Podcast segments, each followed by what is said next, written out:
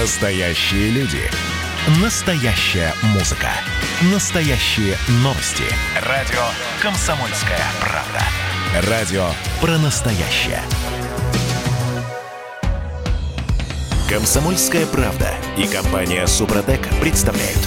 Программа «Мой автомобиль». Всем привет, это радио «Комсомольская правда». Я Дмитрий Делинский. Я Алена Гринчевская. А меня зовут Константин Сергеевич Заруцкий. Здравствуйте, Константин Здравствуйте. Сергеевич. Документики предъявите, пожалуйста. все с собой, конечно А, же. Водительское удостоверение. да? Безусловно, сразу после вас. Э, свидетель- Причина остановки, вот все вот это, знаете, вот Погоди. и начинается, Погоди. Начинается съемка. Где вертикальное видео сразу у меня в глазах вот это. вот. А где ваша диагностическая карта? А, вы знаете, у меня ее нет. Вообще? Вообще, я даже этого не скрываю. А, ни на одной машине? Ну вот на трех точно нет. М, Это те машины, которые не имеют права выезжать на дороге общего пользования. Ну вот чувствуется, что плохо.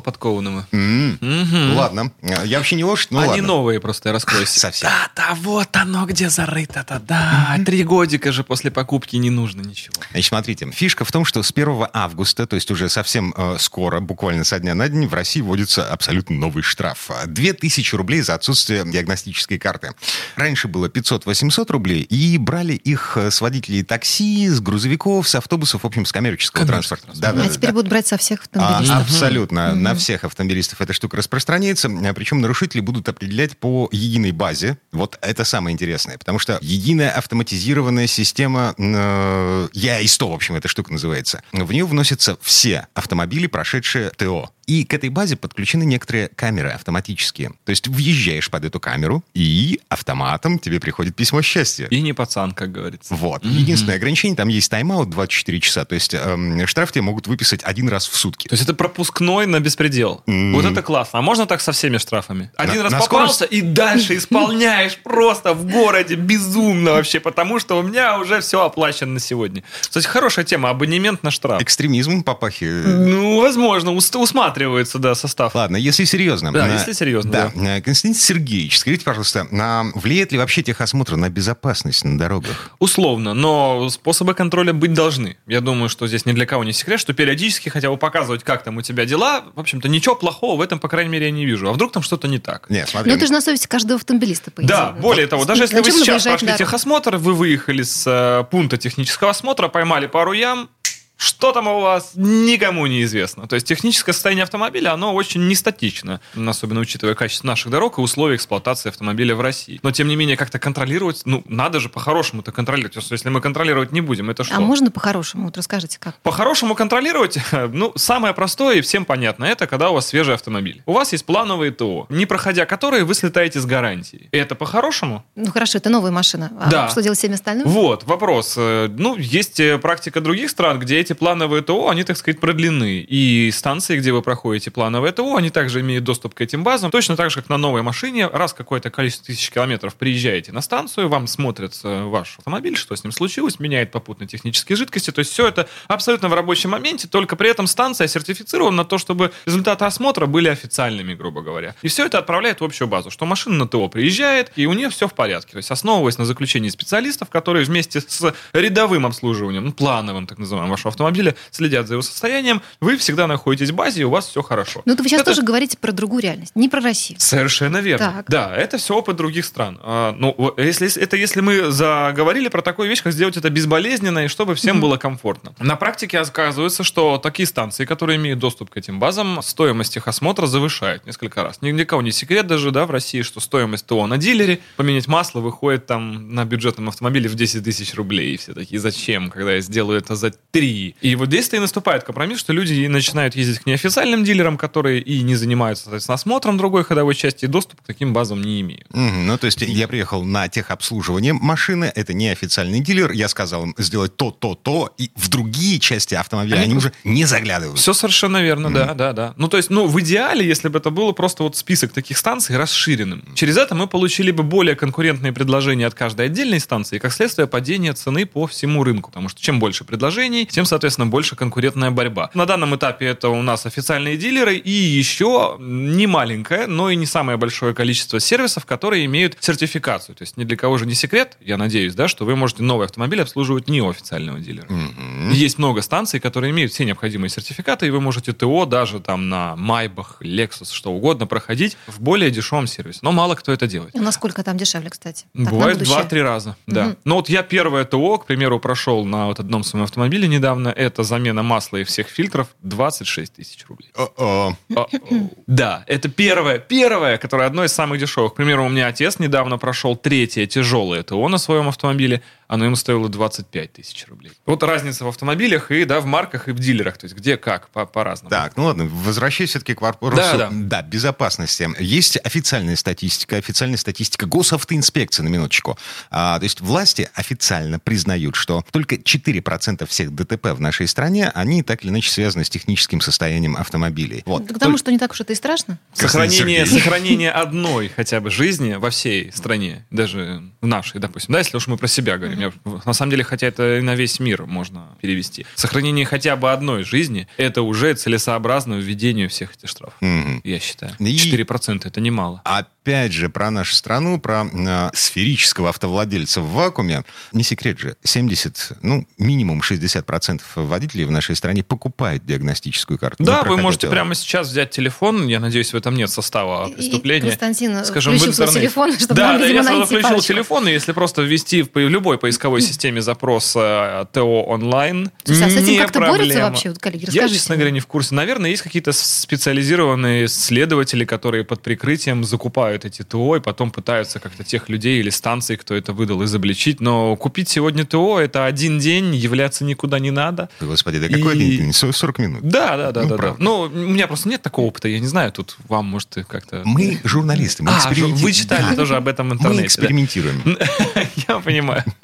Но, тем не менее, соответственно, как вы понимаете, при таких трудозатратах и стоимости порядка тысячи рублей от региона зависит, и куда-то даже ехать экономически нецелесообразно и действительно проходить этот техосмотр. Ага. Поэтому, естественно, все звонят там другу, знакомому, свату, брату, и, и им на почту падает эта диагностическая карта, которая также числится во всех базах. Отсюда и вопрос. Если штраф за диагностическую карту 2000, а стоит она 1000, оформляется 40 минут, ну, как я читал в интернете, ну да, что-то мы... Ну, в любом случае, понимаете, мне кажется, что вот все это введение этих штрафных санкций это поступательная, поэтапная работа, которая готовит нас к чему-то. Или к тому, что будет усложнено прохождение фактически техосмотра, то есть ведут там видеофиксацию, чтобы хотя бы машина физически на эти станции заезжала. Или это впоследствии будет усиление за контролем станции, которые проводят технический осмотр обязательный, да, государственный. Или что-то еще. То есть, понятно, с чего-то надо начинать. В данном случае завинтили гайки и повысили штрафы, что самое главное, привязали его к камерам слежения. Вот это, конечно, конец свободы передвижения э, А, нарушителей. Слушай, ну вот эти камеры, насколько я понимаю, привязаны к базе э, в Москве, в Петербурге, в Татарстане, в общем, А, там, где есть цивилизация. На сегодня надо делать это с помаркой, потому что, как мы знаем, все с чего-то начиналось. И потом все это распространяется на всю страну. Мгм. Это, к примеру, вот еще в Санкт-Петербурге нету камер, которые фиксируют нарушения за поворот налево, там где-то запрещено, Эм, выезд за стоп-полос, но- исключая нескольких перекресток Да, и так ка- далее. камеры на полосу. Да-да-да. ну, То, вот что ну, всё. в Москве, то есть гораздо сложнее. Жить становится веселее. Безусловно. А еще одна веселая штуковина к вопросу о техническом обслуживании и ремонте. А как тебе такая новость? В России э, будет запрещено использовать бывшее в употреблении запчасти при ремонте. При тюнинге тоже, между прочим. Тебя Ну, это напрямую То есть, то коснется. есть, а багажник на крышу я тоже должна буду теперь с кем-то согласовывать, А, есть- поставить? Погоди, вот Да? багажник на крышу, Отдельно? фаркоп это все отложили до м, Да. а, 21 года. Командир, давайте не будем обострять. М. Да. Так. Так, запчасти бывшего Да. употребления. Запчасти бывшего употребления. Опять же, все, с чем это связано. С той же самой безопасностью. Здесь не подходит слово пресловутый, хотя хотел ляпнуть, честно. Э, связано все это с тем, что нету контроля за этим рынком бэушных запчастей. Нет понятия состояния этой запчасти. То есть, как она вообще по жизни себя ведет. То есть, она уже может быть сильно БУ, может быть слабо БУ, потому что БУ это определение, начиная от машины, которую затоталили при выезде из салона, и это БУ только по документам, потому что фактически у этой детали может быть пробег минимальный. А это может быть снято с э, 20-летнего пригнанного Мерседеса с нардами уже в комплекте практически и повидавшего очень многое по своей жизни. И остаточный пробег у этой детали до поломки там исчисляется сотнями километров. То есть это небезопасно. Если бы был рынок контроля этих запчастей, то, безусловно, А вместо того, чтобы э, каким-то образом придумывать рынок контроля, вы решили, да ну его нахрен, запретим все. Да, да, да, да, да, запретить всегда легче, это раз. А, два, что мы имеем на сегодня? Что этот запрет касается, опять же, официальных ремонтов. То есть за использовать эти бэушные запчасти можно в том ремонте, который проходит по документам и отсвечен по всем актам. Открывающим, закрывающим, грубо говоря, проходит по бухгалтерии даже в станциях технического обслуживания. В первую очередь, где это? Это страховые ремонты, а, ремонт у официальных дилеров, а больше у нас в белую никто и не работает по факту. Поэтому все сервисы, кто занимался ремонтом, как обычно, без вот всех сопутствующих, без, без всей документации, те также спокойно, ввиду отсутствия контроля просто за этим рынком. Подождите, я что-то не поняла. То есть, если я приезжаю к дилеру, мне нужно там, условно, что-то ну, там, отремонтировать, Да. и, может, даже мне мо- могли туда впаять какую-то бэушную Э, деталь? Дилерам это запрещено регламентом, дилершипом так называемым. То, что, то, что им диктует производитель. Там это было уже невозможно очень давно. Но помимо этого есть еще станции технического обслуживания, которые занимаются ремонтом по страховым а, случаям. Этих станций очень много, потому что, как вы знаете, там реформа вся эта страховая еще была несколько лет назад, и теперь уже, по-моему, нельзя же деньгами получить э, вот был недавно ущерб. опыт, кстати. Да, можно деньгами получить. Можно но- всё-таки? Да, можно получить. По крайней мере, в Петербурге э, этим летом э, легко не принужден. Страховая давал тебе выбор. Либо деньги, либо ремонт. Но большинство людей уже на сегодня выбирают все-таки ремонт, потому что это проще. Страховая вас напр- направляет на станцию, которая уже ремонтирует. И эта станция ранее могла предложить вам ремонт запчастями бывшего Но они употребления. об этом предупреждали. Да, да, да, да. Смета согласовывается, она Мгм. согласуется со страховой, это все проходит во всех документах, поэтому мало кому нужна была эта ответственность, потому что этот ремонт был зафиксирован во всех этапах э, э, жизни этого автомобиля, и если потом бы произошло еще какое-то ДТП с этим автомобилем, то следователь всегда мог подтянуть всю эту историю и понять, что ремонт осуществлялся некачественными деталями, соответственно, ответственность могла быть переложена на того, кто исполнял эти работы. А теперь же это запрещено по закону. И еще нет. Да, еще нет. Да, Еще да, нет. да, да, да. Да, но к этому мы вернемся чуть позже. Прямо сейчас у нас небольшой перерыв. Константин Заруцкий, э, он же академик у нас в гостях. Вернемся совсем-совсем скоро. Программа «Мой автомобиль». Красное на черном Красное на черном Там, где вода И в небе смешки ломаных стрел. Я руки протягивал вверх, я брал молнии в гость. Летят дороги День рассвет менять Камушья, а мне досталась трасса Е95 Опять игра, опять кино Снова выход на бис «Комсомольская правда». Радио поколения Алисы. «Комсомольская правда» и компания «Супротек» представляют.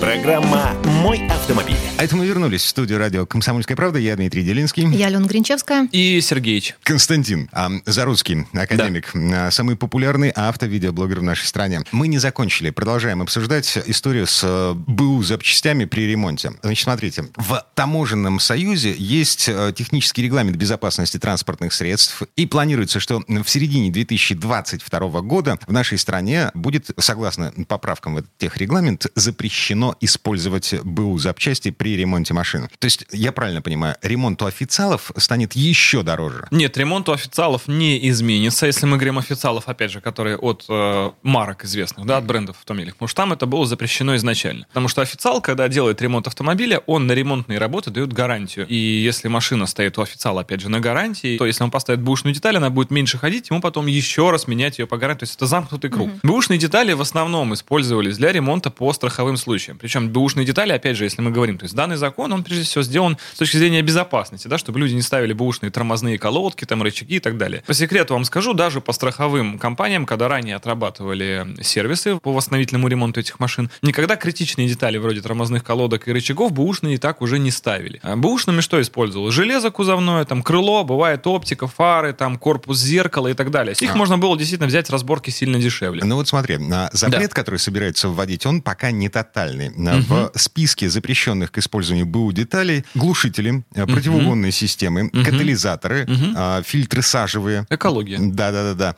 Рулевые рейки, э, компоненты тормозной системы, сиденья со встроенными креплениями ремней и подушек безопасности, сами по себе ремни и сами по себе подушки безопасности. Вот э, из основного, из-за чего все это делается, это подушка безопасности. Новая подушка безопасности стоит довольно дорого при восстановительном ремонте. В большинстве случаев э, впаивается вместо нее просто резистор, сопротивление, которое эмулирует ее в системе, когда она Чтобы делает лампочка опрос. не горела. Да, чтобы лампочка просто не горела. Фактически там этой подушки уже нет. Вот для чего это сделано. Это раз. Два. По экологии. Катализаторы тоже довольно дорогая деталь. Если машина идет на продажу, и какой-то восстановительный ремонт такой быстрый, то на это просто не было смысла заморачиваться. Что касательно рейка рычагов, то я таких случаев, чтобы ставили бэушного, на самом деле давно уже не помню. Потому Слушай, что ну вот, м, бэушная рейка часто стучит, а бэушные рычаги, они также уже имеют люфт, и ну, они недолго проходят. Даже Ну, на продажу... степень изношенности там может быть разная у них, наверное. Погодите. Может быть, незаметная, да. Погодите, мой личный опыт. Значит, второй фокус, рулевая рейка, в ней как-то пружина сломалась. Да. Вот. Появился люфт, Мгм. не критичный. ну, Стук. да, приходится подруливать. М, Плюс-минус полоса.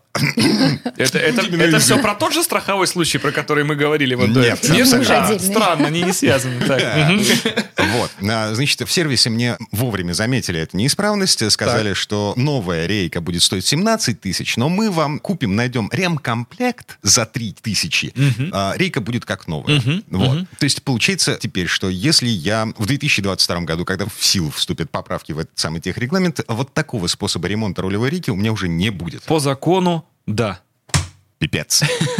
Дим, ну может ты успеешь за два года накопить на Да у новый меня у меня там уже все в порядке. Убиваем рейку до 22-го, чтобы прям под завязочку сразу в новую, с новой речкой в него влететь, с, восто- ну, с восстановленной, Ну по да, закону Мгм. еще восстановленной. И уже все. Слушайте, я так понимаю, что тот список, который э, Дима нам тут перечислил, озвучил, он не окончательный? А когда в нашей стране вводит какой-то запрет, ну, по практике, этот запрет открывает дверку. Да. И расширить потом Ок- список окно, уже окно по возможностей. щелчку пальцев. Мгм. Да, да, да, да, да, все верно. Ну, какая-то часть логики в этом есть, согласимся. Да, экология, все та, за которой мы все так боремся, платим все вот эти там евро, производители под нее подстраиваются. Ну, раз уж мы за нее боремся, так, в общем-то, подход должен быть комплексный. Та же безопасность, как вы видите, там рулевое, тормоза, ну, вроде как это, да, непреложные истины для всех. Если они действительно оставят возможность использовать бывшее употребление стекла, железа, то есть э, вещь, которая условно влияет на безопасность, то, в общем-то, возможность сэкономить пока что еще есть. Какой-то здравый смысл в этом присутствует. Опять же, не надо забывать, что строгость законов в нашей стране компенсируется необязательностью их исполнения. То есть я пока что не встречал каких-то четких выработанных рычагов контроля за всем этим, кроме описанных вот мною ранее, когда это все выполняется по актам, когда это все даже в базе числится. Даже сегодня, покупая машину, вы можете заказать отчет на сайте по продаже этих машин.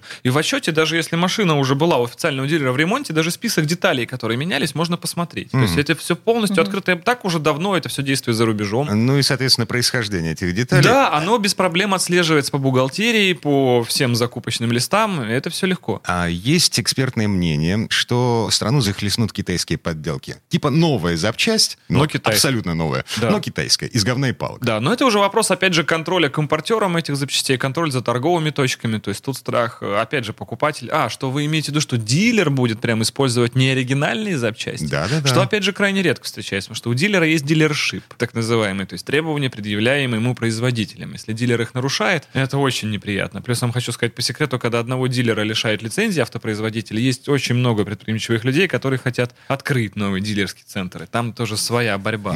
Поэтому здесь все сложновато. Что, все, что касательно официальных дилеров и новых автомобилей, здесь мне видится, что все будет гораздо лучше, потому что здесь контроль лучше. Потому что контроль не государством осуществляется, а автопроизводителем. А там отношение вертикаль власти самая прямая, и отношение кратчайшим путем сразу выясняется, потому что производитель просто штрафуется. Слушайте, а если говорить про последствия для автомобилистов? Да, безусловно, увеличится стоимость э, даже не для содержания автомобиля. Нас с вами может, знаете, что ожидать? Это увеличение стоимости страхового ремонта, а это увеличение стоимости страховки. Потому что страховые компании будут вынуждены компенсировать в том, что смета выросла. И тут может быть даже пересмотр процентных ставок по КАСКО и даже, может быть, по ОСАГО. Вопрос просто, насколько изменится эта стоимость. Но предположить пока никто не может. Я М, еще раз напомню. Это все пока проект поправок в технический регламент Таможенного союза. И Но по примерно плану- сроки уже Да, есть. по плану все это должно вступить в силу в середине 2022 года. Так, слушай, а, две минуты осталось до конца этой четверти часа. Есть еще одна новость, мимо которой пройти не можем. А, Мерседес сворачивает производство седанов. Кажется, Константин не верит. Я не верю, потому Ну что здесь наш- нужно, нужно очень подробно прочитать новости, где он сокращает это производство и каких именно седанов. Потому что вот эта вот новость, э, это из разряда, знаете, Путин запретил правый руль. Но нет. Нет. Вот Ну да. Мерседес Ну прекращает да. выпускать седаны. Ну, смотри, а, а, Земля действительно не налетела на небесную ось. Фу, Вот. слава богу, я уже хотел вылетать. Но Как ты- Гузаровой. А, заводы Мерседеса в Мексике, заводы Мерседеса в США сворачивают производство седанов полностью. Так. Их место на конвейере займут э, кроссоверы-внедорожники. Мерседесовские, Логично. Растущий сегмент рынка. Вот, зашибись. Но тенденция. Так. Тенденция. Смотри, Mitsubishi свернул производство седанов. Мгм. Вот, Ford в Европе закрыл производство седанов. Форд потерял не то, что Европу, а весь мир, кроме Америки. Это вообще отдельно. Я сейчас могу про Форд вот туда на, на полчаса сейчас рассказывать с его идеей глобальных моделей. Если 10 лет назад э, новые седаны да, на, на российском рынке занимали где-то 47-55%, то есть каждая вторая новая машина, продаваемая в нашей стране, была седаном. Сейчас э, меньше 30%. мгм, Вот. Почему? А, потому что есть растущий рынок, э, растущий сегмент кроссоверов. Причем растет он настолько стремительно. Почему? Ну, в них есть потребность такая. Они большая. более утилитарны, безусловно. Скажем, потребность в седанах в той же Европе отпадала уже гораздо раньше. Но Европа переходит мало того, что на кроссоверы, она перед кроссоверами совершила скачок в универсалы. То есть они сохранили форм-фактор в целом низкого длинного автомобиля и уже позже, позже пересаживаются на кроссоверы. Есть рынки, э, так называемые растущие рынки, как вот это политкорректно называют э, развивающиеся страны, еще все вот эти вот названия. В общем, все наши друзья, мы, Африка, ну, весь топчик. Там седаны изначально, э, испокон веков, были в почете, потому что это считается более Престижным. престижным. Да, да, да, да. престижным, совершенно верно. Через это статистика продаж у этих седанов там всегда была чуть выше. И если мы сейчас даже посмотрим на тот же сегмент Б, один из самых востребованных в нашей стране, то что у нас сегодня выпускается универсалами, кроме Лады Весты и еще парочки автомобилей? Kia Rio, Я езжу на фокусе универсале, Да. но это не важно. Ну, Я... сегодня его нет. больше. Да, абсолютно. Мгм. Вот. А что у нас еще? Э, Сид. Опять же, да, Корея, чуть-чуть, чуть-чуть. И все. Добрый вечер. То есть рынок универсалов в России, он только еще начинает расти, а кроссоверы уже выросли. Все остальные самые нишевые, самые продаваемые модели, если топ-10 мы сегодня возьмем, а это практически все седаны. Весь сегмент B, B+, Rapid, полуседан, Веста, а, Гранта, что угодно, всегда это были седаны. Ну, в общем, на самом деле, на мой взгляд, универсалы, и, вернее, кроссоверы или седаны, вот если хотите, это все будет разделяться больше по сегментам. То есть всегда есть представительский класс. А каких- Оттуда седаны не уйдут. да, оттуда не уйдут никогда. Там появятся огромные кроссоверы, но там не будет универсалов, там не будет компакт-кроссоверов, потому что рынок кроссоверов, опять же, он тоже делится, потому что они есть сверхмалые размеры, есть средние, есть полноразмерные, там огромные есть, но они никогда по роскоши до сегодняшнего дня не могли сопоставиться с седанами. Только недавно Mercedes стал выпускать э, Maybach из кузова GLS, то есть это большой кроссовер, но Maybach только недавно. До этого, по сути, в таком супер- luxury сегменте среди кроссоверов царствовал только Land Rover, который делал эти огромные ренжи, потому что все остальные, кто делал большие кроссоверы, первично ориентировались на Америку. Американцы очень непритязательны в плане заднего ряда, то есть это была машина просто больше. И даже BMW, когда выпустила BMW X7,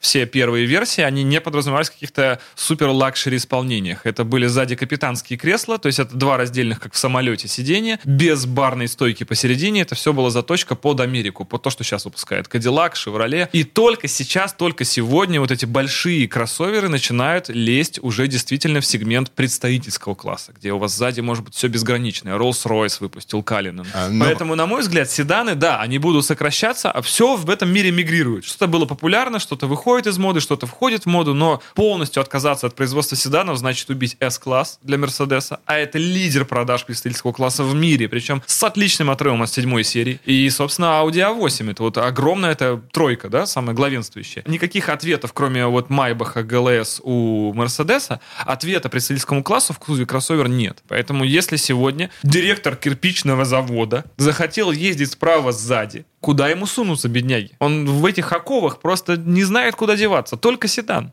Все. Слухи о смерти седана, Дима, сильно преувеличены. Скажем так, рынок сжимается, это факт. Есть смысл сокращать мощность. Но прямо вот что прекратили, нет, конечно, никогда. Как там у Марка Твена было? Слухи моей смерти сильно преувеличены. Да. Ладно, вернемся в эту студию через пару минут. Я напомню, Константин Заруцкий, академик у нас в гостях. Э, Пауза будет очень короткой. Программа «Мой автомобиль».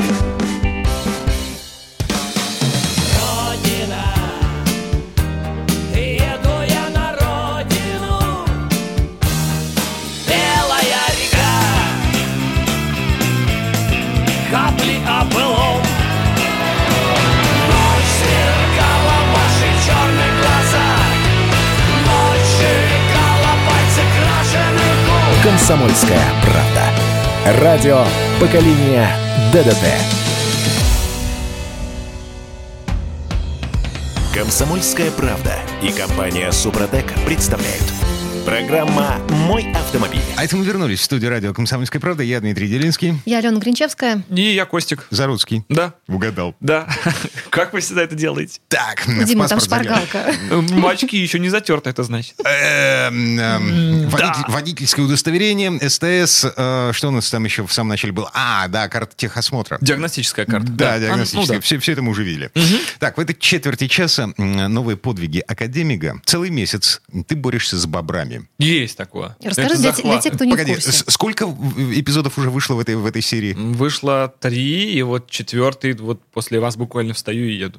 Привет передам. С Для- уважением. Для тех, кто не в курсе, значит, Константин Заруцкий вспомнил о том, что у него есть кусок земли на границе Ленинградской области и Карелии. Ну, уже в такой, знаете, на границе, в 100 километрах от границы, но для человека в очках по карте это очень рядом. Ну, просто Да. кусок земли, Ну, в котор- Карелии, которым да. вы не занимались. Вы о нем купили и забыли. Он был заброшен пять лет назад, да, жизнь поменялась, я поменял, да все поменялось, как вы знаете. Мерседес седаны перестают пускать. Я подумал, зачем мне тогда хутор, как мы ранее обсуждали, и перестал на него ездить. Да и денег не было сначала. А, а потом я как-то сфокусировался на зарабатывании денег, и было все не до хутора. Тем временем наши зубатые, хвостатые, а, перепончатые, одновременно во всем этом, да, друзья. Кстати, вы знали, что не бобер, а бобр? Догадывались.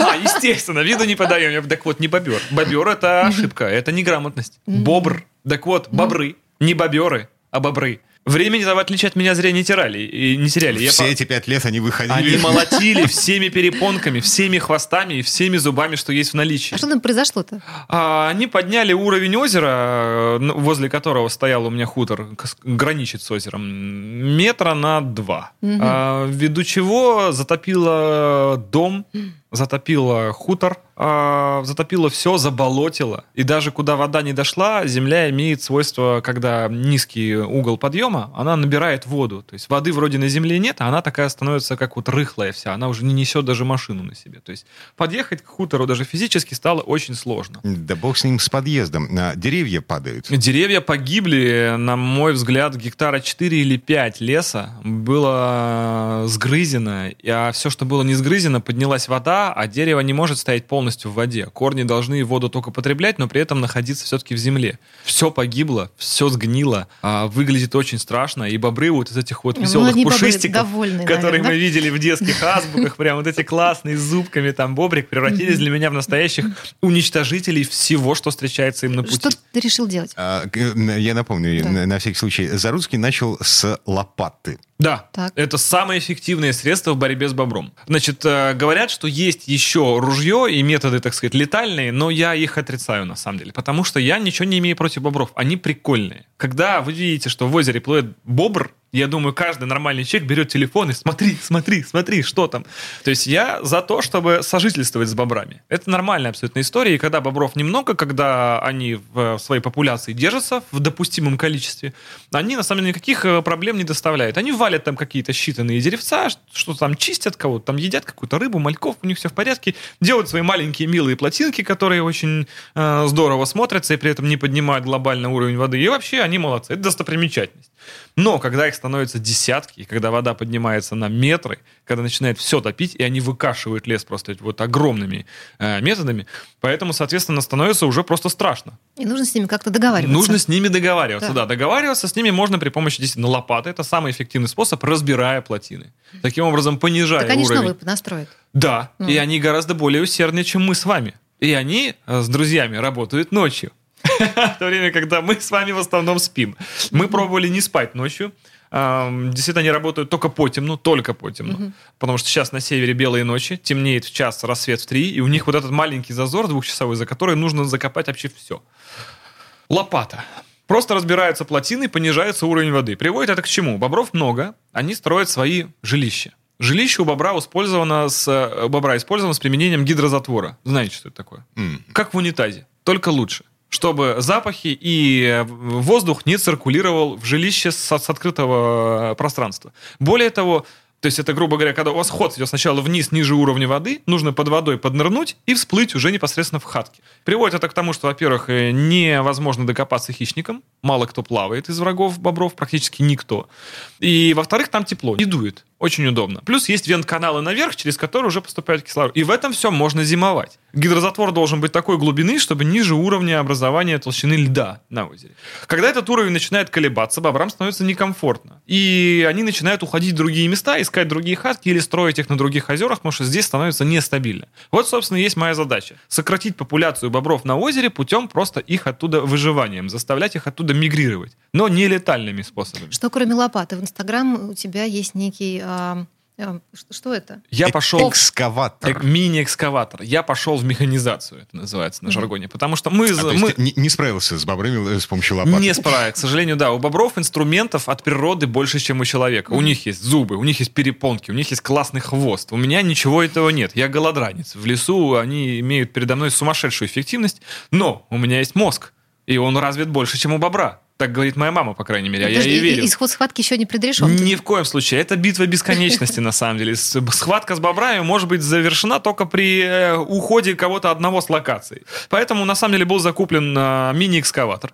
Нужно это для чего? Потому что яма, исходящая из озера, а, то есть, грубо говоря, мини-речка, да, которая вытекает из озера, она обмелела со временем. Потому что бобры строили плотину, а когда мы рушили плотину, мы грунт с плотины не поднимали на берег рядом, а просто, грубо говоря, плотины рушили, и все это размывало ниже по речке. И получилось, что этот ил, который от, раз- от размытия плотин получается, он сделал так, что речка стала мелкая. И теперь ил надо на берега вытаскивать. И делать это лопатой уже совсем как-то не весело. Поэтому он был закуплен самый дешевый, который я только нашел в интернете на экспериментальном заводе. Это фактически на экспериментальном заводе закупленный мини-экскаватор за 370 тысяч рублей, который сразу весь рассыпался после покупки.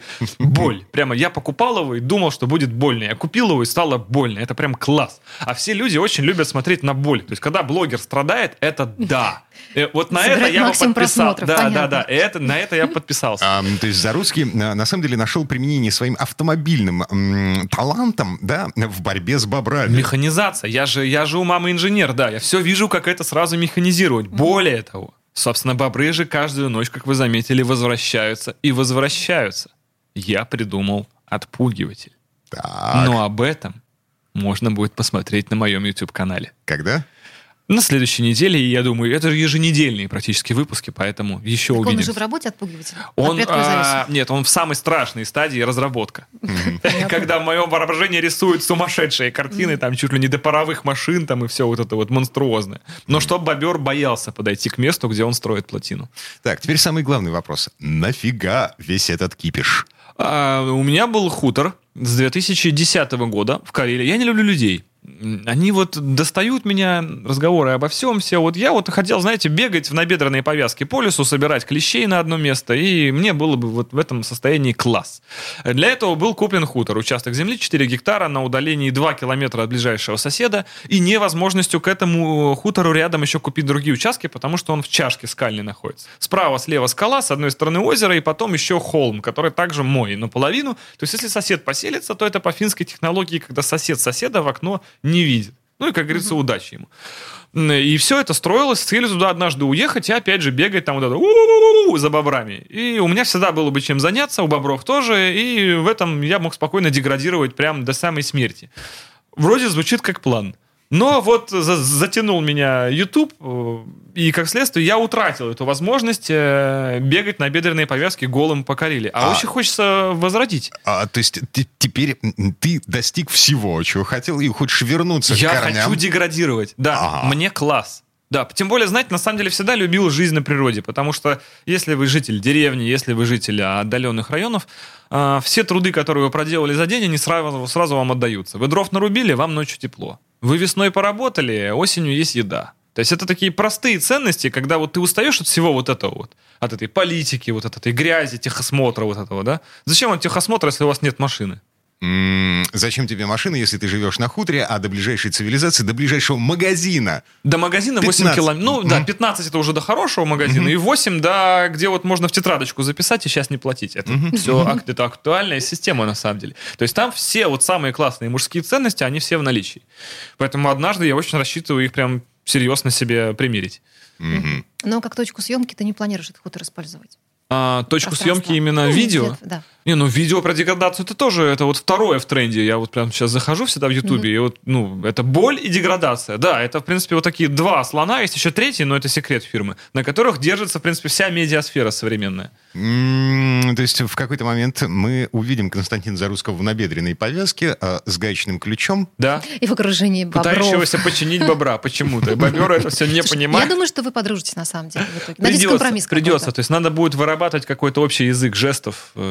Вот бобры, когда угрожают, бьют хвостом. Ага. Я вот все время думаю, чем буду бить я, если хочу угрожать бобру? А, Что может заставить бобра испугаться во мне такого? ам, Ладошка, я- наверное. Я не буду говорить ничего про особенности анатомии мужского организма. Да-да-да.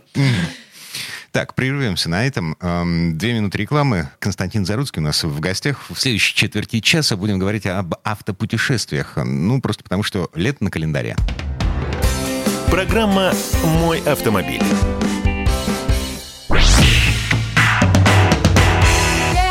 Шансов, без вариантов, без относительно к вам. Корабли мои гавани жечь, на рубли поменяю билет. Случайно падали звезды мои пустые карманы. «Комсомольская правда». Радио поколения Земфиры. Рекламно-информационная программа. «Комсомольская правда» и компания «Супротек» представляют. Программа «Мой автомобиль». А это мы вернулись в студию радио «Комсомольская правда». Я Дмитрий Делинский, Я Алена Гринчевская. И я Заруцкий Константин Сергеевич. по паспорту, а, академик эм, в реальной жизни. Вне, в, нере- в В нереальной жизни я академик, да. В этой четверти часа автопутешествия а, я только что вернулся из поездки в Кировскую область. э, Чуть там 3000 километров, э, комары, Машка... в- Три тысячи в обе стороны. Да, обе стороны. Кировская область, это прекрасно. Там еще в- снег же был. Вы в когда вы ездили или нет? ладно. Уже все. Да ты что, господи. Нет? Дима 30 рассказывал про жару, про купание. 30-градусная жара. Да. То есть везде хорошо, кроме вот кроме тут У нас сейчас. пока тоже еще. У нас пока только 21, и то на кондиционере. Все, что мы можем себе позволить. А Зарусский собирается эм, куда-то в автопутешествие в этом А, лете? в этом году, наверное, нет. Я вот, знаете, боюсь. Мне кажется, что везде, куда я хотел поехать в автопутешествие, едут все в связи с э, всплеском внутреннего туризма. А и там очень много уже- людей. Мы уже в предыдущей части выяснили, что Зарусский м, социофоб. Да, да. Не социопат. любит людей. Да, да, да, да. Не люблю людей. И если раньше я ездил на машине по стране с большим удовольствием, потому что очень много людей отдыхало вне страны и были очень незагруженные места здесь. То сейчас какую базу отдыха не непосредственно обзвонишь, так везде все уже все забито, бронь, потому что как только сняли все ограничения, ну не все, а какие часть ограничений, да, естественно, люди захотели отдыхать. А захотели отдыхать там, где это возможно, внутри страны, соответственно, забито просто все. И я туда приеду, буду как селедка в бочке сидеть, и мне будет грустно. Ну, если представить, что все-таки ты бы отправился в автопутешествие Да, в этом конечно. году, что бы ты взял с собой? Э, Я даже вещей. вам э, больше скажу, я даже без отдыха, в принципе, довольно много путешествую, потому что всякие поездки на машине, ну, до той же Москвы, к примеру, на тот же хутор, вот у меня там раз в неделю я езжу там 520 Это уже, кстати, мини-путешествие. Туда-обратно, да, это ПВД, так называемая поездка выходного дня, к примеру. Почему бы нет? А, всегда с собой беру, так, собственно, видеокамеру. Как говорится, надо же это все снимать.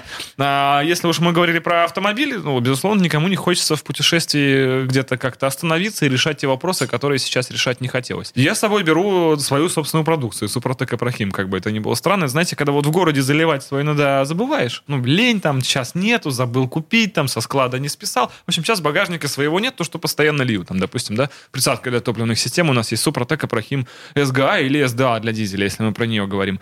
Она защищает и очищает топливную систему автомобиля, все узлы необходимые делать так, что машина будет ломаться реже впредь. То есть, э, при- при- А это, эта штука, это регулярного... э, она подходит для ежедневного использования. Да, мы специально делали такой мягкой, чтобы любой мотор ее ел абсолютно с нескрываемым удовольствием, и все работало дольше. То есть, говорится, пусть, пусть машина служит дольше. Мы все вот так же смотрим ту же рекламу и действуем по тем же принципам. Как часто ее лучше использовать? При каждой заправке, чтобы она постоянно присутствовала в теле автомобиля, грубо говоря. Так вот, если в городе забываешь, ну, есть любимые заправки, как бы сколько лет уже ездим, все будет нормально, только когда движешься по карте, просто вот туда, по навигатору, то никогда не знаешь, где придется заправиться. Вернее, представляешь, но возникают вот эти сомнения. И, может быть, даже они беспочвены, но, тем не менее, надо обязательно помочь автомобилю, чтобы все было легче. Поэтому, когда еду в путешествие, первым делом я беру с собой присадки для топливной системы, на всякий случай присадки в масло. Если вдруг что-то случится и придется масло слить, а я буду покупать какое-то масло там, а вдруг там контрафакт, значит, надо помочь, чтобы даже если это было контрафактное масло, его состав был доведен до такого, чтобы двигатель дотянул хотя бы до базы обратно домой, даже через тысячи километров. И вот здесь-то вот и приходит на помощь все то, чем мы уже занимаемся уже несколько лет, э, а серьезные люди занимаются гораздо дольше. Это все вот присадки, добавки, вот в топливную систему это обязательно. Я заливаю всегда, когда я с собой еду. Более у меня с собой, знаете, даже канистрочки. Я из города выезжаю, они пустые. А в каждую уже по стопочке присадочки свои залиты, чтобы когда в нее попал бензин потом на заправке в канистру. У меня же хутор, опять же, там, где нет заправок.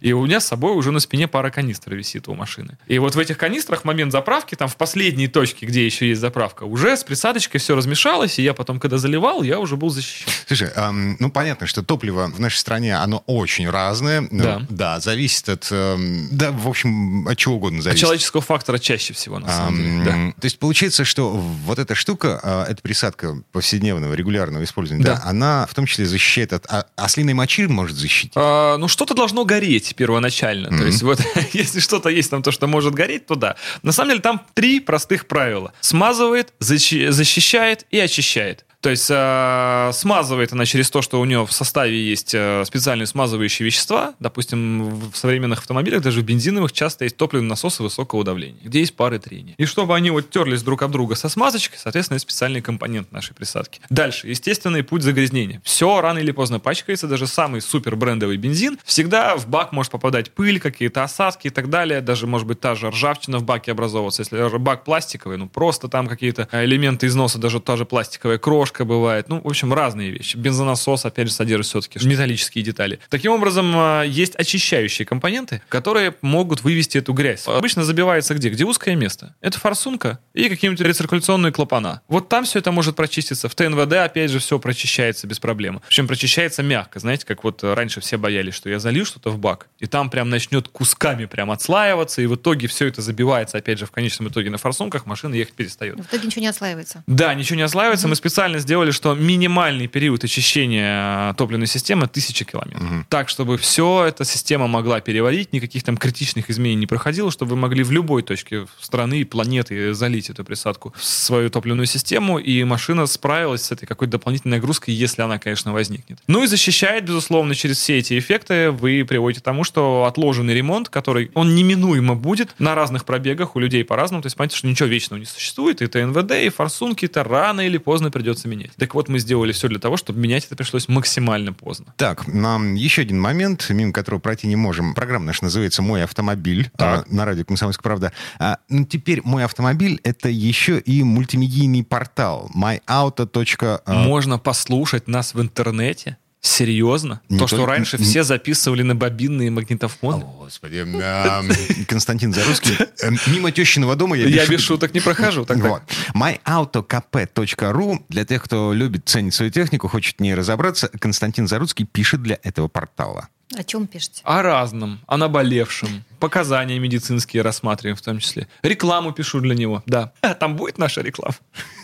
Естественно. Ну, тогда все нормально, ребят. Все, подтверждаю. Действительно, портал полезный. Знаете, в чем вот недостаток? Недостаток радио. м? Так. Его приходится слушать тогда, когда вот сейчас. Современный интернет развратил пользователя. Пользователь привык слушать и смотреть тогда, когда он захочет, а не сейчас. А для этого у нас есть система подкастов. Совершенно верно, в которой я в том числе, иногда и шепотом, надиктовываю совершенно разные странные вещи. Так, все это можно найти на, портале myautokp.ru. Это портал программы «Мой автомобиль» на радио «Комсомольская правда». Ну и, соответственно, подкасты с участием Константина Заруцкого можно найти еще и на сайте radiokp.ru. Я считаю, что слушатели, которые на слух восприняли это название, зашли туда и нашли его, это лучшие люди вселенной. Да мы вообще лучшие люди. в Безусловно. вселенной. Константин Заруцкий, э, автомобильный видеоблогер, который только что чуть не упал с редакционного стула, по-моему, сломал его. Да, есть немного. Я скину номер карты. Я же мог пораниться, и сейчас только что понес жесточайшие, колоссальные нравственные страдания. А мой технический директор выпишет счет э, в твой адрес. Да, Мгм. мне нравится. Это хорошее радио. Э, Счет на ремонт Да, стула. да, да, да, да, хорошо, поборемся. Спасибо, Константин. Да. Все, всем хорошего дня. Спасибо, удачи. что позвали. Всего доброго. Программа «Мой автомобиль». Видишь, там на горе возвышается крест. Я раньше и не думал, что у нас На двоих с тобой одно лишь дыхание. Ален Делон говорит по-французски «Комсомольская правда». Радио поколения Наутилуса Помпилиуса.